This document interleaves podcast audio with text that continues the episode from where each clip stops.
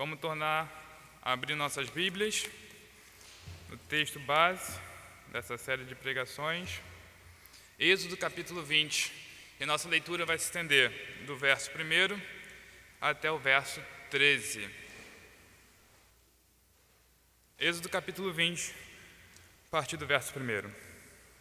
E Deus falou todas estas palavras: Eu sou o Senhor, o teu Deus, que te tirou do Egito, da terra de escravidão. Não terás outros deuses além de mim. Não farás para ti nenhum ídolo, nenhuma imagem de qualquer coisa no céu, na terra ou nas águas debaixo da terra. Não te prostrarás diante deles, nem lhes prestarás culto, porque eu, o Senhor, o teu Deus, sou Deus zeloso, que castigo os filhos pelos pecados de seus pais, até a terceira e quarta geração daqueles que me desprezam, mas trato com bondade até mil gerações ao que me, aos que me amam e obedecem aos meus mandamentos. Não tomarás em vão o nome do Senhor, o teu Deus, pois o Senhor não deixará impune quem tomar o seu nome em vão. Lembra-te do dia de sábado para santificá-lo. Trabalharás seis dias e neles farás todos os teus trabalhos mas o sétimo dia é o sábado dedicado ao Senhor, o teu Deus. Nesse dia não farás trabalho algum, nem tu, nem teus filhos ou filhas, nem, nem teus servos ou servas, nem teus animais, nem os estrangeiros que morarem em tuas cidades. Pois em seis, em seis dias o Senhor fez os céus e a terra, o mar e tudo que neles existe. Mas no sétimo dia descansou, Portanto, o Senhor abençoou o sétimo dia e o santificou. Honra teu pai e tua mãe, a fim de que tenhas vida longa na terra que o Senhor, o teu Deus, te dá. Não matarás. Senhor Deus, fala conosco nesta noite, nesta manhã. Nos abençoe, Senhor, com teu Espírito. Capacita-nos, Senhor, a aprender mais de ti a ouvir o que o Senhor tem a nos falar. Nós te pedimos em nome de Jesus. Amém. Para início, eu pesquisei alguns dados essa semana. Foram 50 mil mortes violentas em 2020 que ocorreram no Brasil, segundo o Anuário Brasileiro de Segurança Pública. Na guerra na Síria, que já perdura por mais de 10 anos, nos nove primeiros anos, 596.100 mortos contabilizados, que se conseguiram contabilizar. Todo ano, em todo o mundo, pelo menos 400 mil homicídios estão acontecendo. Segundo o Ministério da Saúde, todos os anos no Brasil são realizados um milhão de abortos. E segundo a revista científica The Lancet, entre os anos de 2015 e 2019, foram 71 milhões de abortos realizados em todo o mundo de forma insegura, sem contabilizar o que já são considerados seguros. Quando somos expostos a esses dados, vemos uma cultura nefasta permeando a nossa sociedade. Uma cultura de morte por todo o mundo. A maioria de nós, ao se deparar com este mandamento, talvez possa vir a pensar: esse mandamento dos dez, estou bem, não tenho meu dedo metido em nenhum desses casos. O máximo, quem sabe, foi pensar que esganaria seu filho no momento de raiva, um vizinho que te estressa, uma fechada que a gente ganha no trânsito. Nada mais além disso. Mas o sexto mandamento tem mais a nos ensinar, a nos ensinar além disso. A gente vai caminhar por este mandamento e vamos ver dois tipos de assassinatos: um assassinato visível, um assassinato invisível. Começando pelo primeiro. E eu falo com as crianças agora. Vão pegar suas folhas, dividir em duas partes. Na primeira parte, vamos fazer já as pedrinhas dos Dez Mandamentos. No lado esquerdo, escreveu o número 6. No lado direito, escreva o mandamento: Não matarás. De um lado, você vai desenhar uma pessoa com uma cara de muita raiva, com muito ódio, com uma espada em mãos. E do lado oposto dessa pedra, do lado oposto dessa pessoa com raiva, você vai desenhar uma outra pessoa, mas se protegendo dessa pessoa raivosa atrás das pedras dos Dez Mandamentos. Não matarás. É um comando simples, é um mandamento claro, que em outras palavras nos diz: não tire a vida de outra pessoa. Então será que é terminantemente proibido matar? Isso é tudo que esse mandamento tem a nos ensinar? Não. Definitivamente não é somente isso. Mas a primeira pergunta que vamos responder é quando a Bíblia permite matar. A palavra utilizada em não matarás no hebraico, ela foi escolhida a dedo. Existiam pelo menos seis palavras ao longo de todo o Antigo Testamento para poder se referir à palavra matar. A palavra matar do sexto mandamento, ela não é usada no sistema jurídico e ela não era usada pelas forças armadas. Existiam outras palavras para poder aludir a, a matar no sistema jurídico e nas Forças Armadas. Ela também não é utilizada para quando nós falamos sobre caça, caça de animais para alimento. Não é essa palavra que matar significa. Matar, nos Dez Mandamentos, em outras palavras, podemos traduzir: não assassinarás. Esse é o comando que ele está nos passando hoje. A Bíblia condena que se tire a vida de forma intencional premeditada, dolosa, com uma atitude baseada em raiva e em vingança. Vemos isso em Deuteronômio 4, quando Moisés estabelece as cidades de refúgio. São cidades que serviam para pessoas que tivessem matado sem intenção e sem premeditação, pudessem fugir para lá e terem suas vidas poupadas enquanto aguardavam julgamento. Então, resumindo, não assassinarás, não cometerás homicídio doloso. Mas será que a Bíblia contempla exceções? Ou seja, será que existem momentos em que há uma morte, mas não necessariamente um assassinato? Sim, existem exceções, mas muito mais que um álibi para matar, muito mais que uma licença para matar, a gente precisa entender qual é o conceito que Deus estabeleceu por trás dessas exceções. Três exceções nós vamos ver. Primeira é legítima defesa. São situações onde há um ataque violento à nossa à integridade da nossa vida ou à integridade da nossa família. Um caso, por exemplo, é sermos assaltados, reagirmos a esse assalto e o meliante vira a morrer, a falecer. Ou um segundo caso é em tempos de guerra. São casos em que se sai em defesa da nação. São casos em que são os últimos recursos na política e que devem ser travadas somente de formas justas. Stephen Carey vai dizer que a guerra é horrível e deve ser travada raramente, só para evitar horrores maiores. Então, no século passado, para evitar a expansão do Império Nazista, foi necessário diversas mortes.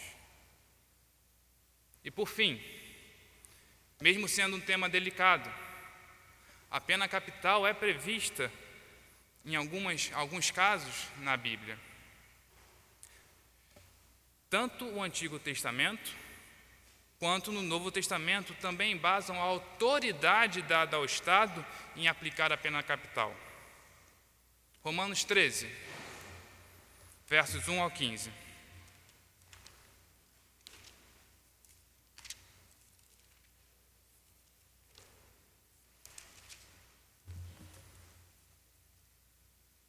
Todos devem sujeitar-se às autoridades governamentais pois não há autoridade que não venha de Deus. As autoridades que existem foram por ele estabelecidas. Portanto, aquele que se rebela contra a autoridade está se colocando contra o Deus que o Deus instituiu, e aqueles que assim procedem trazem condenação sobre si mesmos.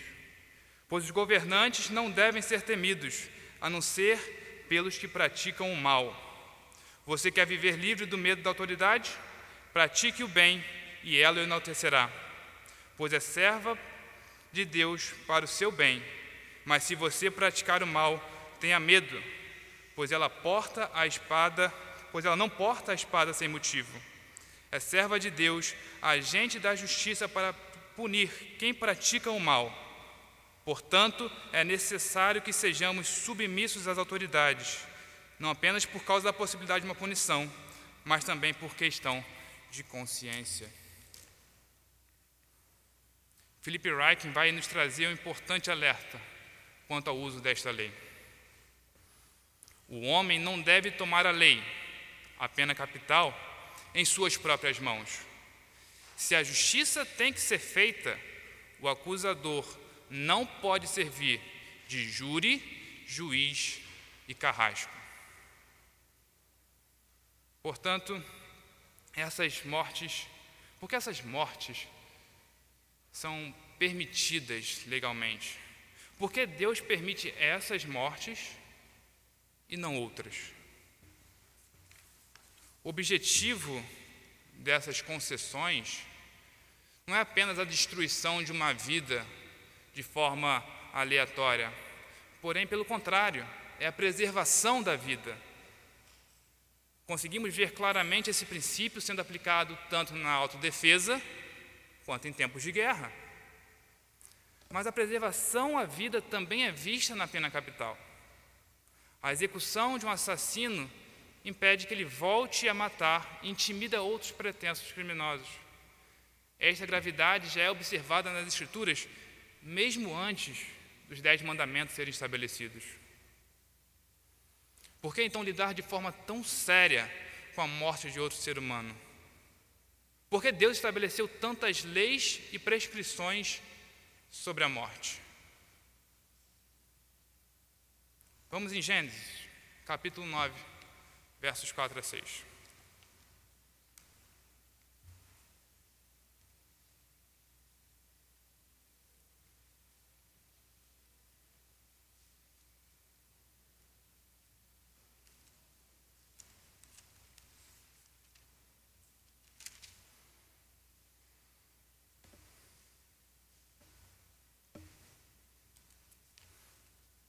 Gênesis 9, versos 4 a 6.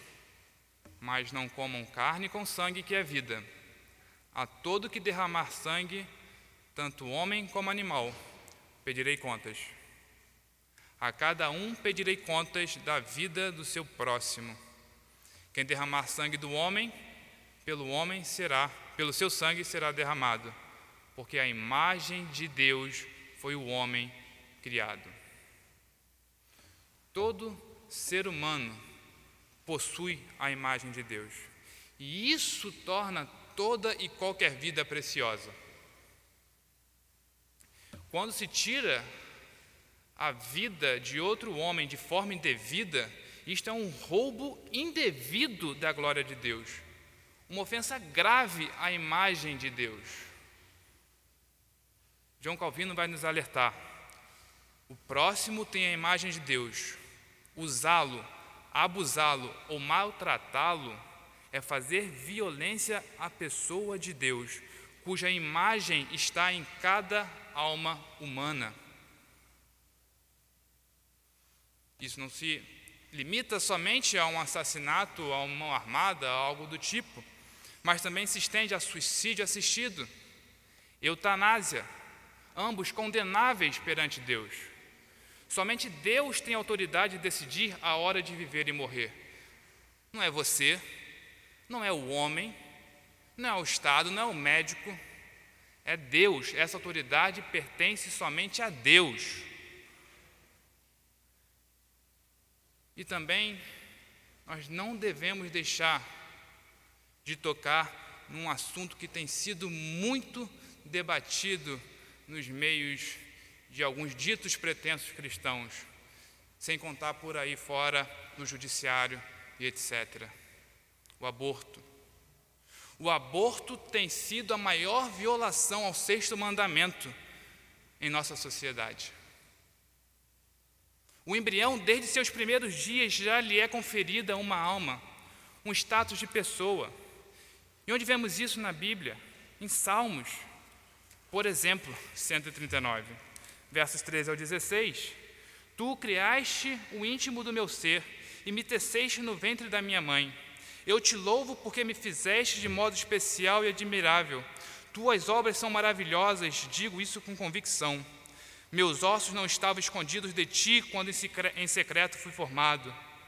Os...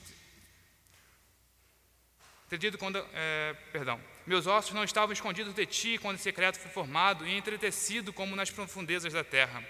Os teus olhos viram os meu, o meu embrião. Todos os dias determinados para mim foram escritos no teu livro antes de qualquer deles existir.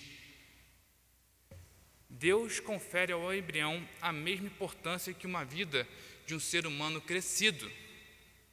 Logo, um aborto é, em regra geral, um assassinato, uma ofensa direta a Deus. Meus irmãos, cada ser humano carrega em si a imagem de Deus. Mesmo que alguns seres humanos tenham essa imagem embaçada e suja, mas é a imagem de Deus que cada um carrega que confere a cada ser humano a importância da sua vida, a dignidade da sua vida. Seja ele um adulto ou um embrião, cristão ou não.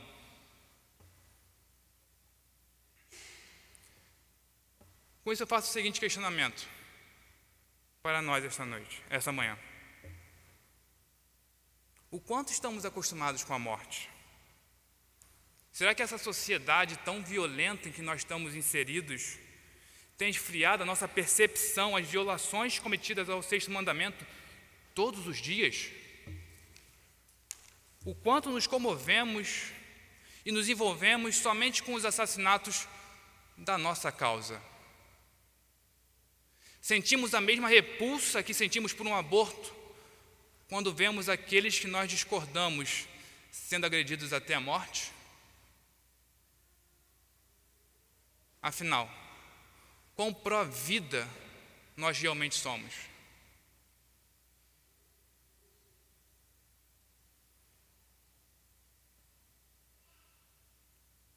Crianças,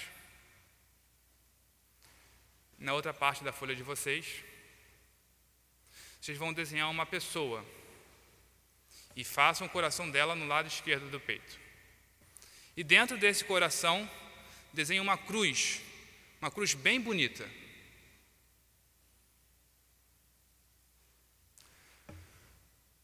Uma vez então que nós percebemos, nós entendemos que a ofensa à imagem de Deus em cada ser humano é o que norteia o sexto mandamento? Será que a única maneira de ofender a imagem de Deus em outro ser humano é matando? Vamos abrir nossas Bíblias no Evangelho de Lucas, capítulo 10.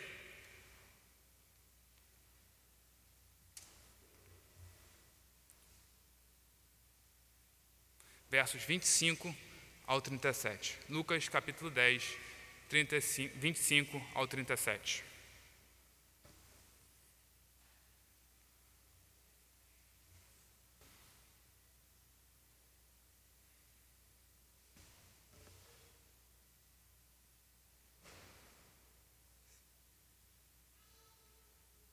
Certa ocasião, um perito na lei levantou-se para pôr Jesus à prova e lhe perguntou: Mestre, o que preciso fazer para herdar a vida eterna?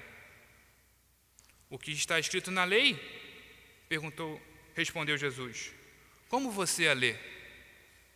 Ele respondeu: Ame o Senhor, o seu Deus, de todo o seu coração, de toda a sua alma, de todas as suas forças e de todo o seu entendimento. E ame o seu próximo como a si mesmo. Disse Jesus: Você respondeu corretamente. Faça isso e viverá. Mas ele, querendo justificar-se, perguntou a Jesus: Quem é o meu próximo? Em resposta, disse Jesus: Um homem descia de Jerusalém para Jericó, quando caiu nas mãos de assaltantes. Estes lhe tiraram as roupas, espancaram-no e se foram, deixando-o quase morto. Aconteceu estar descendo pela mesma estrada um sacerdote. Quando viu o homem, passou pelo outro lado. E assim também um levita, quando chegou ao lugar e o viu, passou pelo outro lado. Mas um samaritano, estando de viagem, chegou onde se encontrava o homem e, quando viu, teve piedade dele. Aproximou-se, enfaixou-lhes as feridas, derramando nelas vinho e óleo. Depois colocou-o sobre o seu próprio animal, levou-o para uma hospedaria e cuidou dele. No dia seguinte, deu dois denários ao hospedeiro e lhe disse: Cuide dele. Quando eu voltar, lhe pagarei todas as despesas que você tiver. Qual destes três você acha que foi o próximo do homem que caiu na mão, nas mãos dos assaltantes? Aquele que teve misericórdia dele, respondeu o perito na lei. Jesus lhe disse: Vá e faça o mesmo. Na parábola do bom samaritano, nós vemos três violações diretas ao sexto mandamento. A primeira, os assaltantes tiraram as roupas do homem, o espancaram quase até a morte. A segunda foi o sacerdote. Quando passou pela estrada, viu o homem quase morto. Passou pelo outro lado. Da mesma forma, o levita, que foi a terceira violação, passando pela estrada, viu o homem quase morto, passou pelo outro lado. O sacerdote e o levita, eles agiram com o mesmo coração dos assaltantes, mesmo não tendo se comportado com as, da mesma forma que os agressores. Somente o samaritano teve misericórdia ao homem que foi assaltado. Aqueles que conheciam a lei, o sacerdote e o levita, preferiram passar pelo outro lado, em vez de ajudar a quem necessitava de ajuda. Logo, para cumprir o mandamento de amar o seu próximo, eles deveriam ter ajudado o necessitado.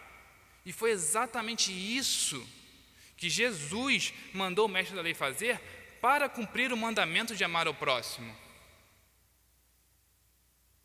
O Catecismo de Heidelberg vai dizer que este mandamento é violado não só quando a pessoa faz o mal, porém também quando não faz o bem ao próximo, ou embora tenha oportunidade, não impede, protege e salva o próximo de sofrer danos corporais. Crianças, assim que vocês terminarem o desenho da cruz bonitona de vocês, vocês vão desenhar bem do ladinho dessa pessoa com coração uma outra pessoa, mas essa outra pessoa vai estar caída, ela vai estar toda suja, ela vai estar toda maltrapilha, vai estar doente, fedida, fraca. Mas a pessoa com a cruz no coração vai estar de mãos dadas com essa pessoa maltrapilha, ajudando a se levantar. Guardar o sexto mandamento, meus irmãos, significa muito mais que não matar. Significa amar ao próximo, agir com misericórdia e compaixão, misericórdia e bondade para fazer o que estiver ao nosso alcance para preservar uma vida. No Sermão do Monte, Jesus vai nos ensinar, no capítulo 5, versos 21 ao 22. Vocês ouviram o que foi dito aos seus antepassados: Não matarás. E quem matar estará sujeito a julgamento. Mas eu lhes digo que qualquer que se ira, qualquer que se irar contra o seu irmão estará sujeito a julgamento. Também qualquer que disser a seu irmão, racá, será levado ao tribunal, e qualquer que disser louco corre o risco de ir para o inferno. Haká é uma palavra em aramaico de desprezo, como se estivesse dizendo tolo. Jesus vai equiparar o não matar ao não se irar. Guardar rancor ou nutrir ódio quanto o próximo é tão prejudicial e tão indigno que se corre o risco mesmo de ir ao inferno. Mais uma vez, o Catecismo de Heidelberg vai nos ajudar a compreender como esses desejos maliciosos nutridos no nosso coração se equiparam a um assassinato. Pergunta 106. O sexto mandamento proíbe somente matar? Resposta: Não. Ao proibir o homicídio, Deus nos ensina que ele detesta tudo aquilo que lhe dá origem. A vindita ilegal, o ódio, a ira, o desejo de vingança, considerando tudo isto como verdadeiro homicídio. 1 João 3,15 Quem odeia o seu irmão é assassino. E vocês sabem que nenhum assassino tem a vida eterna em si mesmo. Calvino vai chamar esses assassinatos invisíveis de assassinato do coração. Estes são os assassinatos que nós cometemos nos confins mais sombrios da nossa mente, nos confins mais sombrios do nosso ser. Quantos assassinatos do coração nós cometemos nesta semana? Nutrimos o ódio em vez de agir com compaixão? Abandonamos o próximo enquanto deveríamos ter estendido a mão, agido com misericórdia? Quantas vezes nós não fomos o sacerdote o levita da história? Mesmo conhecendo a lei, mesmo conhecendo a palavra de Deus, mesmo tendo sendo regenerado, abandonamos o próximo quando nós devíamos ter dedicado nosso tempo e o nosso dinheiro. Todos nós somos assassinos. Com todo o nosso entendimento, com toda a nossa alma, com toda a nossa força e com todo o nosso coração, somos assassinos. Não amamos o próximo da forma que a palavra nos ordena.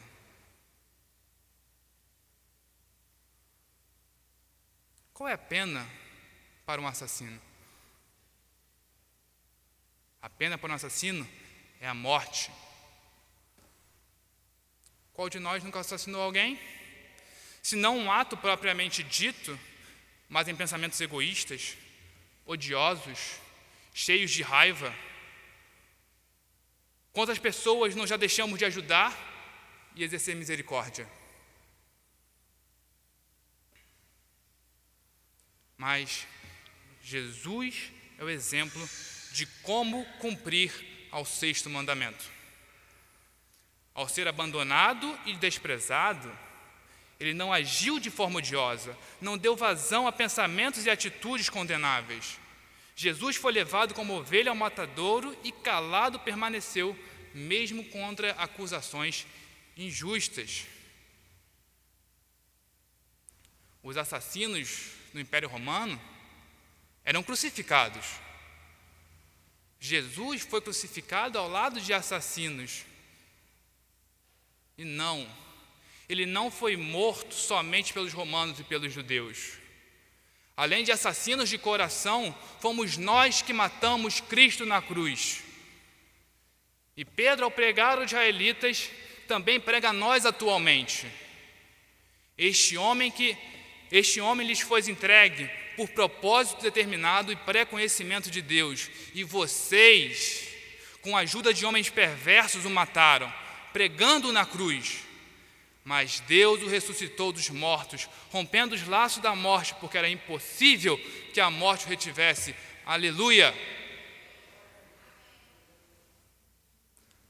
A morte de Cristo, o assassinato de Cristo, foi necessário para que assassinos como eu e como você hoje pudéssemos viver, não sofrêssemos a condenação que é a morte, que é devida a um assassino. E hoje nós podemos viver uma vida plena, uma vida hoje e para todo sempre. Hoje, ao reconhecermos as nossas transgressões, ao confessar a Jesus como nosso Senhor, nós seremos absolvidos da nossa culpa. A nossa punição era a morte, mas foi paga na morte de Cristo. O assassinado no lugar dos assassinos. E hoje, pela graça, não há mais condenação para assassinos como nós. Aleluia. Vamos orar, meus irmãos.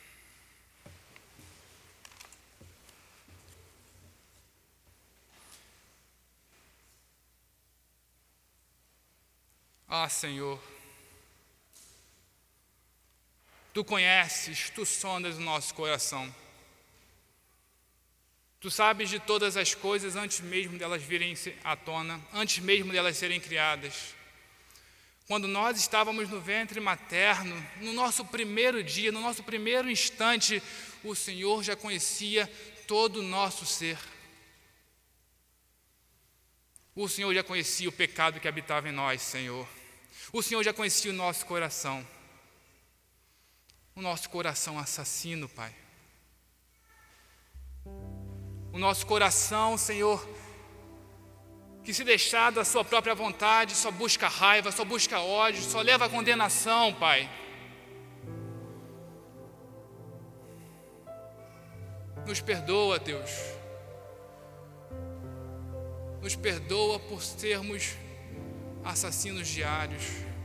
Nos perdoa por ofendermos a tua imagem, Pai. Nos perdoa por não agirmos com compaixão, por sermos insensíveis a dores alheias, por sermos insensíveis às mortes que nos acontecem ao nosso redor a todo momento, Senhor. Nos tornamos frios. Tem misericórdia de nós, Senhor. Reaquece nosso coração com a Sua misericórdia. A misericórdia que já foi, que nós já fomos alvo dela, Senhor. Que nós possamos agir com misericórdia ao nosso próximo, que conhecendo a tua lei, conhecendo quem tu és, conhecendo o teu amor, Senhor, não venhamos a olhar para o necessitado com desprezo, não venhamos a ser egoístas, Senhor, pensarmos em nós mesmos, pensarmos nos nossos afazeres enquanto o nosso próximo está morrendo ao nosso lado, Senhor. Tem misericórdia de nós, tem misericórdia desse coração assassino, Pai. nos ajude, Deus, por mais esta semana, a lutarmos contra os ímpetos egoístas, a lutarmos, Senhor, contra as vontades nefastas do nosso mais íntimo ser, Pai. Que nós possamos estender a mesma misericórdia que um dia já foi estendida a nós, em prol do Evangelho, em amor a Cristo, pela graça que hoje reside em nós, Senhor nos ajude por mais esta semana, nós te pedimos. Em nome de Jesus. Amém.